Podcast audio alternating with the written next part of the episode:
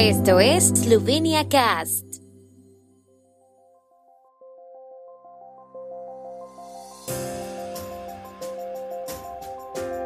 Noticias. Estas son las noticias de Eslovenia de hoy martes 25 de octubre de 2022. Ceremonia del Día de la Soberanía tendrá lugar en Gornja Radguna. Los eslovenos ahorraron mucho más el año pasado que antes de la epidemia. El matemático esloveno Bojan Mojar gana un proyecto del Consejo Europeo de Investigación sobre cursos de agua cársticos. Hoy es el Día de la Soberanía en Eslovenia, día festivo no feriado.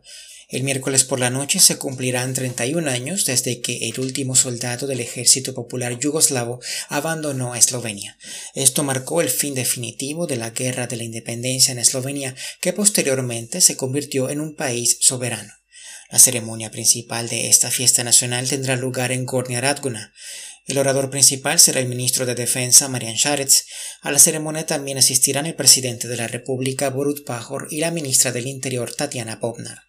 Por este motivo, el presidente de la República honrará a la vigésimo primera generación de policías con la insignia honorífica de la libertad de la República de Eslovenia.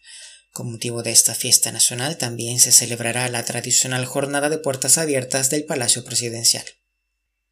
Tras alcanzar un máximo histórico del 22.7% en 2020, la tasa de ahorro bruto de los hogares eslovenos cayó al 18.7% el año pasado. A pesar del descenso, siguió siendo notablemente más alta que en el periodo anterior al estallido de la epidemia de COVID-19 y una de las más altas de la Unión Europea. Tal y como anunció la Oficina Nacional de Estadística, con motivo del Día Mundial del Ahorro el 31 de octubre, la tasa de ahorro bruto en la renta bruta disponible también fue superior a la media a largo plazo el año pasado. La media para el periodo 2011-2021 fue de 13.8%. Los hogares siguen siendo conservadores en cuanto al ahorro, siendo los depósitos bancarios y el efectivo los más populares. Los porcentajes de las inversiones más arriesgadas, como los fondos de inversión, los valores y los derivados, siguen siendo relativamente bajos.